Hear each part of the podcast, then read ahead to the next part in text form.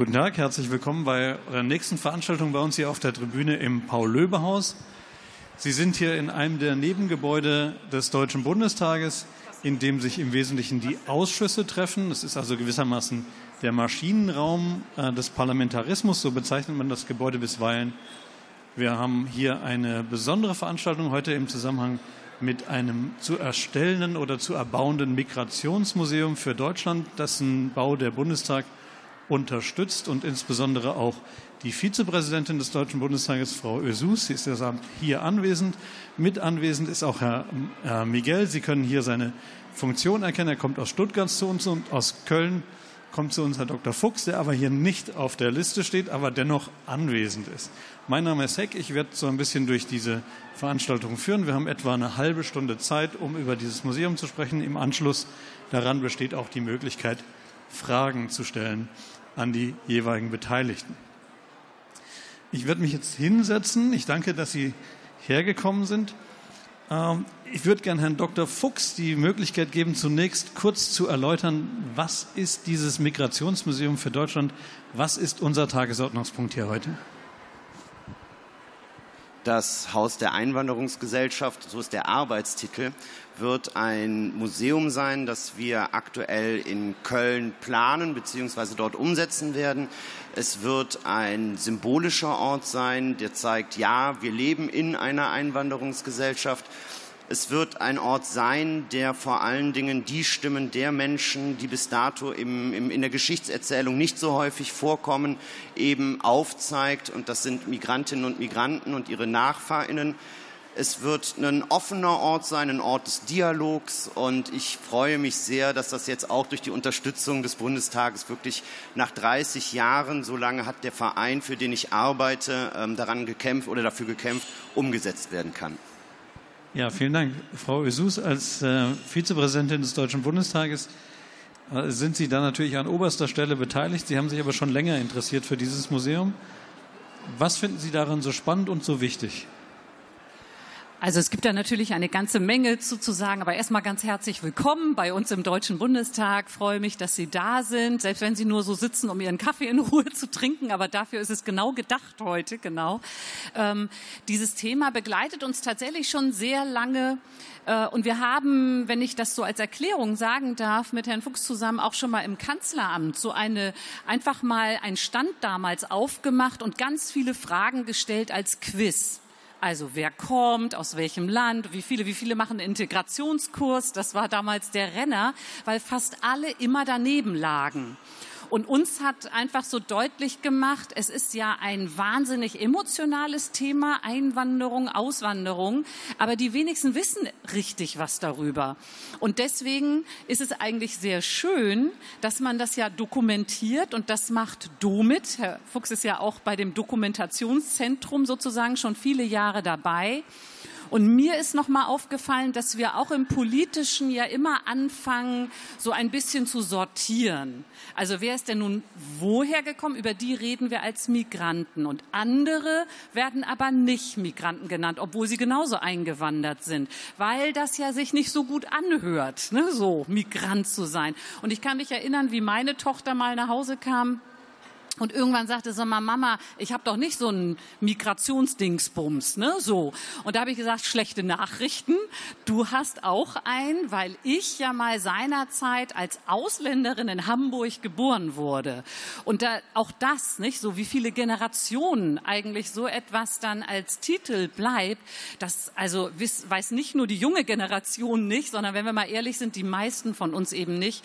Und äh, deswegen finde ich es sehr, sehr schön, wenn man zum einen eben zeigen kann, ja, welche Menschen sind eigentlich da, mit welchen Hintergründen, wer ist mal als Geflüchteter gekommen, warum, was haben die Menschen mitgebracht, was haben sie verloren, was haben sie behalten. Also da könnte man viel zu sagen, aber eben noch mehr auch darüber zu debattieren. Also wirklich Räume zu öffnen, wo ja auch jemand sagen kann, mir macht das Angst oder irgendwie ist das alles so nicht zu durchschauen, nicht so, was passiert da genau. Und wenn ich dann gleich schon ein bisschen überleiten darf, auch wenn Sie das machen. Wir haben zwei deutsche Geschichten, was Einwanderungsthemen angeht. Wir haben eine westdeutsche und eine ostdeutsche. Und die sind recht unterschiedlich verlaufen. Und auch das wissen ja viele nicht. Und deswegen freue ich mich sehr, dass wir eben auch jemanden haben, der noch mal etwas ergänzend, in dem Fall ganz wichtig, zur eigenen ostdeutschen Geschichte auch beitragen kann. Vielen Dank, Frau Vizepräsidentin. Ja, Sie haben äh, angedeutet, Herr Miguel ist hier aus Stuttgart. Lassen Sie sich davon nicht irreleiten. Äh, Herr Miguel ist nämlich tatsächlich als Kind aufgewachsen, zumindest teilweise aufgewachsen in der DDR. Und er ist auch hier heute, um das Schlaglicht auf eine ganz besondere Einwanderungsgeschichte zu legen, nämlich auf die Einwanderungsgeschichte aus den sozialistischen Bruderstaaten in der DDR und hier insbesondere auf das Land, aus dem Sie selbst original gekommen sind, nämlich aus Mosambik. Herr Miguel, wenn Sie sich kurz vorstellen könnten, bitte. Ja, vielen Dank, äh, dass ich hier äh, sein darf, weil das Thema äh, Migrationsmuseum ist sehr, sehr wichtig. Museen sind sehr wichtige Häuser, sehr wichtige Lernorte. Dahin erkennt man die reiche Geschichte, zum Beispiel die reiche Einwanderungsgeschichte in Deutschland. Und deshalb ist dieses Treffen heute ganz, ganz wichtig. Ich heiße Paulino Miguel und arbeite in Stuttgart bei Forum der Kulturen und das ist eine Dachverband der Stuttgarter Migrantenvereine. Über 140 haben wir dort äh, Migrantenvereine und dort die Arbeit geht darum, dass wir Räume schaffen für die Einwanderer, genau, dass sie sich hier zu Hause fühlen. Und meine eigene Geschichte ist, dass ich äh, in den 80er Jahren, Anfang der 80er Jahre, in der ehemaligen DDR, genau war ich in Stassfurt, das ist in Sachsen-Anhalt, also ist etwa 25 Kilometer von Magdeburg entfernt. Da waren äh, Kinder und die äh, Kinder zwischen 11 und die 14 Jahren. Etwa 900 wurde eine extra Schule gebaut für internationale Solidarität. Bei dieser Schule wurde nicht geachtet, woher die Kinder kommen, ob sie Urlaub haben, ob sie Familie haben. Es war einfach so. Die sollten den Sozialismus aufbauen. Und wie wir wissen, Migration schreibt die eigene Geschichte. Ich bin immer noch hier. Und die Mosambik hat sich von diesem Sozialismus verabschiedet, beziehungsweise haben selber den Sozialismus zu Grabe getragen. Und die Geschichte bleiben. Das heißt, Menschen, äh, kommen und bleiben. Und Später wurde ich äh, Vertragsarbeiter. Ich habe in Wernigerode gearbeitet, war dort äh, Standardmechaniker, Schlosser. Und diese Geschichten sind wenig bekannt. Das bedeutet, dass sie in, in der ehemaligen DDR Kinder waren, die eine Ausbildung und Fahr Fahrarbeiterbrief gemacht haben. Oder die über 17.000 Vertragsarbeiter, die auch in verschiedenen äh, sogenannte sozialistische Betriebe gearbeitet habe, auch für das Wohl vom, äh, von der DDR damals und später auch diejenigen, die geblieben sind, ja, haben auch äh, vieles geleistet für dieses Land. Die haben mitgestaltet. Und solche Geschichten sind für uns wichtig, dass so ein Haus komme, damit alle Zugang haben. Das heißt, für mich ist so wie eine äh, Vollendung der äh, Einheit auch, dass man die Migrationsgeschichte beide äh, deutschen Teile auch sozusagen zusammenführt an ein Haus, an verschiedene Orte, damit man Menschen, die zu kurz gekommen sind, auch Teile dieser Gesellschaft sind. Ja, danke sehr. Vielleicht könnten Sie etwas zur Konzeption dieses Museums und wie es geplant ist sagen. Denn es ist ja kein reines Museum, das äh, überwiegend textlastig ist, sondern Sie haben ja einen anderen Schwerpunkt. Könnten Sie den kurz erläutern? Wir haben Postkarten ausgelegt, wo das Projekt dieses Museums auch dargestellt ist. Genau, da sieht man ja schon ähm, eine ganze Menge. Also konzeptionell soll das Haus vor allen Dingen die, die Gegenwart ins Zentrum rücken und die Frage stellen, wie leben wir denn heute in dieser Einwanderungsgesellschaft zusammen? Wie wird diese Einwanderungsgesellschaft eben durch Migration geprägt? Und dabei ist es natürlich wichtig, dass man da auch eine Menge Spaß hat. Also es soll kein trockenes Museum werden, kein, kein, kein Vitrinengang, ähm, nicht von 1940, ähm, also beziehungsweise nicht 1945, 46, 47 ein chronologischer Rundgang, sondern die Menschen werden eben ähm, ja, mit Themat, also in Thematiken eingeführt, Fragen von Identität, Grenze, Sprache Und da werden wir dann eben anhand dieser, ähm, der Interviews, der Objekte, die wir haben, eben ja, komplexe Dinge einfach auch sehr anschaulich erzählen können und ähm, den Menschen ähm, ja, näher bringen. Und konzeptionell ist es letztendlich dahingehend gedacht, dass wir eine Erinnerungskultur schaffen, wie, wie, wie du das gesagt hast, die möglichst vielen Menschen eben Anknüpfungspunkte für ihre eigene Geschichte gibt, um dann auch dahin zu kommen, dass wir diese Dichotomie zwischen die und wir letztendlich auflösen, ähm, weil ich glaube, dass das ganz wichtig ist für unser zukünftiges Zusammenleben. Darf ich da gleich noch etwas ergänzen? Denn äh, wir wissen es, aber wir machen uns ja manchmal gar nicht so ganz klar, wie viele unterschiedliche Einwanderungsgeschichten es gibt. Also weil meine Eltern mal irgendwann Ende der 50er aus Istanbul hierher gekommen sind, weiß ich ja nicht viel über die Menschen unbedingt, die aus Mosambik gekommen sind oder aus Kamerun oder aus irgendwelchen anderen Ländern. Ähm, und das ist genau der Punkt. Es gibt ja sehr viele Menschen, die sich durchaus interessieren. Und in der Zeit, wo viele Geflüchtete kamen zwischen 2015 und 2018, da hatte ich dieses besondere Erlebnis, Erlebnis, dass sehr viele Ältere, denen man das jetzt nicht so ansieht, weil sie eben auch deutschstämmig ja sind und waren, mir immer ins Ohr geflüstert haben, wir waren auch mal Geflüchtete. Und das ist so, das, das, darüber hatte ich mir gar nicht so viel Gedanken gemacht, wie vielfältig es eben ist, die Erfahrungen in Deutschland und das mal zu zeigen für alle Interessierten. Also wirklich mal so eine Möglichkeit zu schaffen. Ich kann mir alle unterschiedlichen Geschichten auch mal anschauen und von den Menschen erfahren. Das ist ja das, was also ich nun mit brennendem Herzen die ganze Zeit unterstütze. Aber ich freue mich eben auch, dass wir jetzt wirklich in der Umsetzung sind und der Bundestag Bundestag hier auch unterstützen kann. Ja, das wäre auch schon gleich meine nächste Frage gewesen, Frau Isus. Wie kann der Bundestag diesem Museum helfen? Wie kann der Bundestag es unterstützen, gesetzlich, politisch, wirtschaftlich? Naja, ja, hauptsächlich wirtschaftlich würde ich mal sagen. Das ist, gehört natürlich zur Ehrlichkeit dazu. Ein großes Museum braucht Geld so, um entstehen zu können. Aber es braucht ja auch eine Fläche. Es muss ja gebaut werden. Ähm, und wie muss es, also wie wird es dann gebaut? Mit welcher Konzeption? Das muss natürlich alles abgestimmt werden. Und das ist, auch das muss man sagen, jetzt nicht nur Bundestagspolitik, sondern es betrifft dann natürlich auch das Land Nordrhein-Westfalen, wo es ja nun auch entstehen soll. Also es hätte auch gerne in Hamburg entstehen können. Aber wir haben gesagt, Nordrhein-Westfalen ist natürlich schon ein Stammland, nicht so, wo auch wirklich viel passiert ist. Also dort wird es dann stehen, für alle ein großes Angebot sein. Ja, und letztendlich gehört es auch ein Stück weit dazu, dass alles mittragen. Also auch Politikerinnen und Politiker ist ja für sich entdecken. Äh, wir haben mittlerweile ja doch einige, die auch Einwanderungsgeschichten haben im Deutschen Bundestag. Das ist, wenn ich das mal so unzulänglich vergleichen darf, damit, es gibt ja auch Frauen im Deutschen Bundestag. Das war ja nicht immer so äh, sehr gegeben und dadurch verändern sich natürlich Debatten. Sie werden differenziert differenzierter und manch einer denkt dann doch noch mal drüber nach. Ne? So, was war denn vorher so mein Blick oder ist das so pauschal, wie ich das jetzt gerne vielleicht mal am Stammtisch sage, aber hier dann vielleicht doch noch mal überlege. Also das trägt schon, glaube ich, große Früchte und ich erhoffe mir einfach sehr viel. Also der arme Herr Fuchs weiß, wie viel wir da auch erwarten, aber ich glaube, es ist eine ganz tolle Chance für uns alle. Ich würde gerne Herrn Miguel noch mal fragen, wie viele Kinder waren Sie denn damals in dieser Schule und haben Sie noch Kontakt zu Ihren Mitschülerinnen und Mitschülern oder waren das alles Jungs?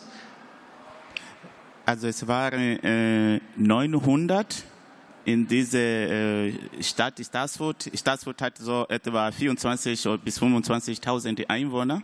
Da kann man sich äh, vorstellen, wenn plötzlich von heute auf morgen äh, 900 äh, Kinder, Jugendliche kommen. Das war eine Stadt mit einem einzigen Schwimmbad, einem einzigen Kino. Und die, diese plötzliche Reichtum an Kinder, diese Stadt, ah ja, ist mit verschiedenen Problemen sozusagen konfrontiert, begleitet worden. Und die, mit die, äh, später kamen etwa 400 äh, Kinder aus Namibia. Also waren es schon dann und 1300 Leute in diese, nochmal in dieser kleinen Stadt. Am Rande der Stadt ist das, wo die war es. Also, das heißt, die Stadt ist so und die, am Rande war diese Schule mit der eigenen äh, Mensa, eigene Sporthalle Und das hatte natürlich damals für große Verwirrung gesorgt. Warum werden diese Leute äh, warum, abgeschottet? Warum haben wir keinen Zugang? Ja.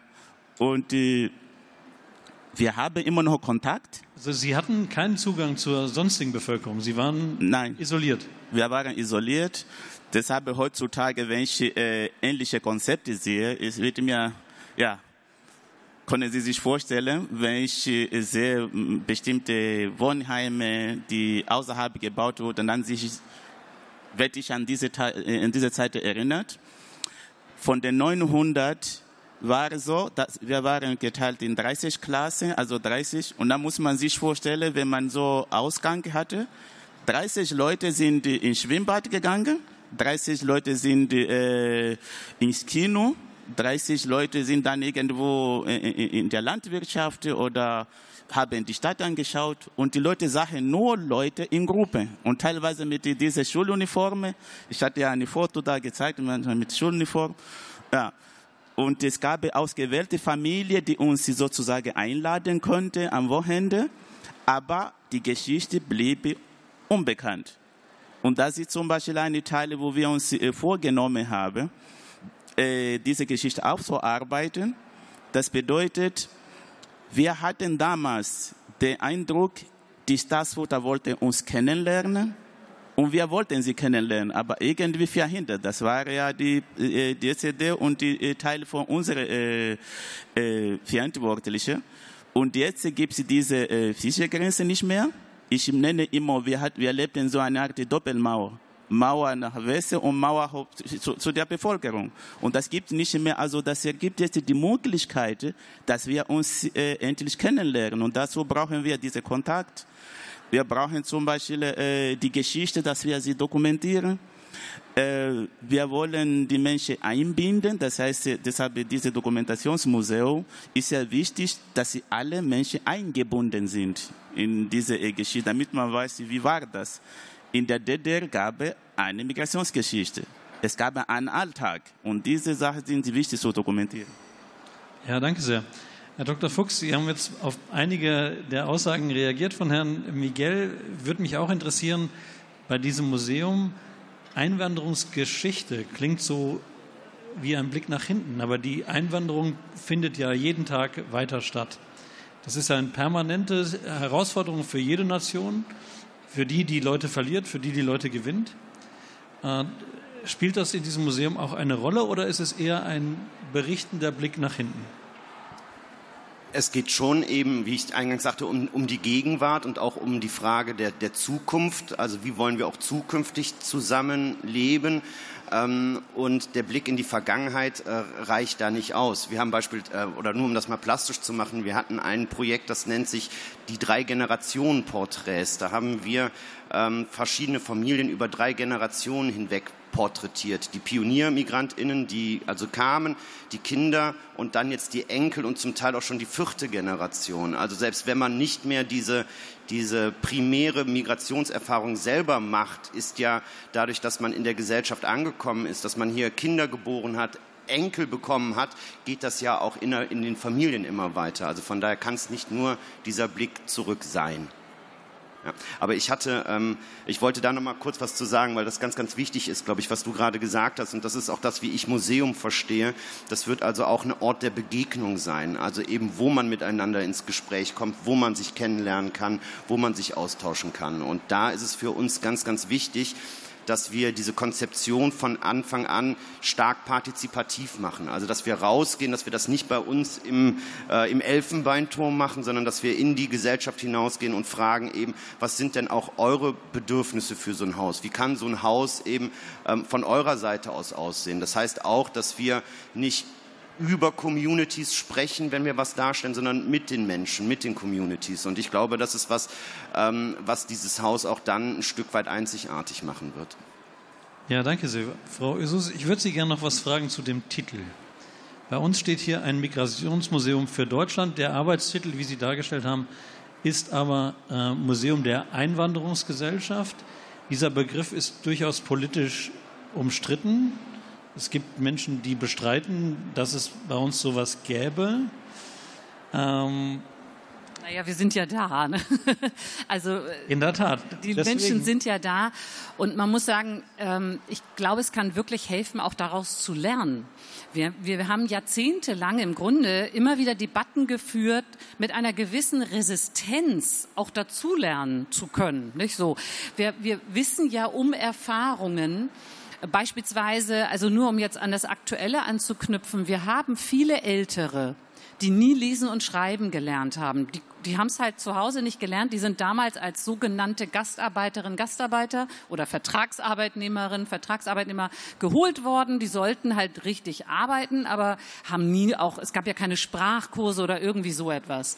So, und die haben aber zum Teil, und das wird ja dann auch hier und da mal dokumentiert, Kinder oder Enkel, die ganz tolle Bildungsverläufe haben. Ne? So, es geht also. Die Frage ist aber, wie? Und es geht vermutlich nicht darüber, dass ich einer 60-Jährigen sage, du musst jetzt noch einen Deutschkurs machen. So, aber das tun wir teilweise. Ne? So bei der, wenn die Leute dann eingebürgert werden, du musst jetzt aber noch einen Deutschkurs machen. Das macht nicht immer alles Sinn, was wir tun. Und wir müssen eigentlich in unserem ureigenen Interesse ja lernen, was ist sinnvoll, was hilft diesem Land und sozusagen allen gemeinsam und was hilft eben gar nicht. Was ist im Grunde eigentlich nur Quälerei. Ne, so. Und mein, also ich sage mal, mein Paradebeispiel, was ich ja immer gebracht habe, ist 1955 haben wir angefangen, Menschen ja anzuwerben. Also da war ich noch nicht da, noch nicht geboren. Aber 1955 wurde damit angefangen. Das war Italien, das erste Land, wo richtig geworben wurde um Arbeitnehmerinnen und Arbeitnehmer. Und 2005 gab es dann das erste Mal dieses Zuwanderungsgesetz. 2005 zum ersten Mal gesetzlich Sprachkurse. Also wir haben 50 Jahre gebraucht, um zu verstehen, dass Sprachkurse Sinn machen würden. Das ist nun wirklich nicht schnell. Ne? So. Und deswegen haben wir uns gedacht, all diese Erfahrungen, es gibt ja so wahnsinnig viele, sind natürlich gut aufgehoben für diejenigen, die es wissen wollen gibt ja keinen Zwang, in ein Museum zu gehen oder sich in der Stelle weiterzubilden, aber mal das Angebot zu haben, zu diskutieren, in die Geschichte zu gucken, aber eben auch Pläne für die Zukunft zu machen. Das alles soll ja in diesem Haus der Einwanderung, also manche kriegen ja rote Flecken, wenn man von Einwanderung spricht, aber ich sage es jetzt mal, es ist ja de facto eine Einwanderung. Ähm, wenn das eben passiert, dann soll das ordentlich gesteuert werden. Dann soll das auch vernünftig begleitet werden. Und das wollen übrigens auch ganz viele, die selber eine Einwanderungsgeschichte haben. Nur das geht oft in der Debatte unter und dann wird immer so ein bisschen so getan, so die einen wollen, dass unkontrolliert viele Menschen kommen und die anderen wollen das gar nicht. So ist es ja nicht. Es ist sehr differenziert und dafür sehe ich das als eine große Chance. Vielen Dank für das ganze Engagement. Herr Miguel, was wünschen Sie sich denn von diesem Museum? Oh, meine Wunschliste ist sehr groß. so, Wir haben noch vier Minuten. Vier Minuten. Äh, wichtig war für mich, Sie haben ja gesagt, äh, die Menschen sind ja da, genau. Und die, die, wir werden auch äh, bleiben. Wir werden bleiben, weil Migration eine eigene Geschichte schreibt, wie gesagt. Mein Wunsch ist natürlich, dass dieses Museum tatsächlich entsteht, mit alles drum und dran, was ein Museum braucht, weil es ist ein wichtiger Begegnungsort, ein Lernort und dass äh, Menschen auch kommen und sich mit diesem Museum identifiziere, weil das ist, das zeigt, wie, äh, äh, ja, ich sage, wir sind ein Reichtum. Wir bereichern Deutschland durch unsere Einwanderung. Wir sind geblieben oder bleiben noch, weil wir hier wertschätzen, was wir hier erleben. Wir wollen mitgestalten und was wir mitgestaltet haben, was ich bisher geleistet, was ich vorleisten habe, das wird man in diesem Museum finden. Also Schulklasse sollen dort kommen.